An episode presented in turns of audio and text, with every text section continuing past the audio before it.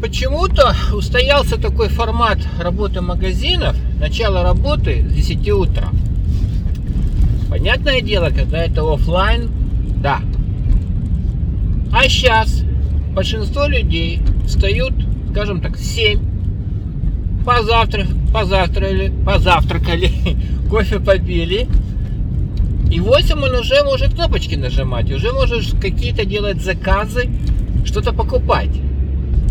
Магазин работает с 10. Я думаю, что тренд этого года один, один из будет. Кто раньше откроется, того и заказчики, того и покупатели. Я говорю про интернет-магазины.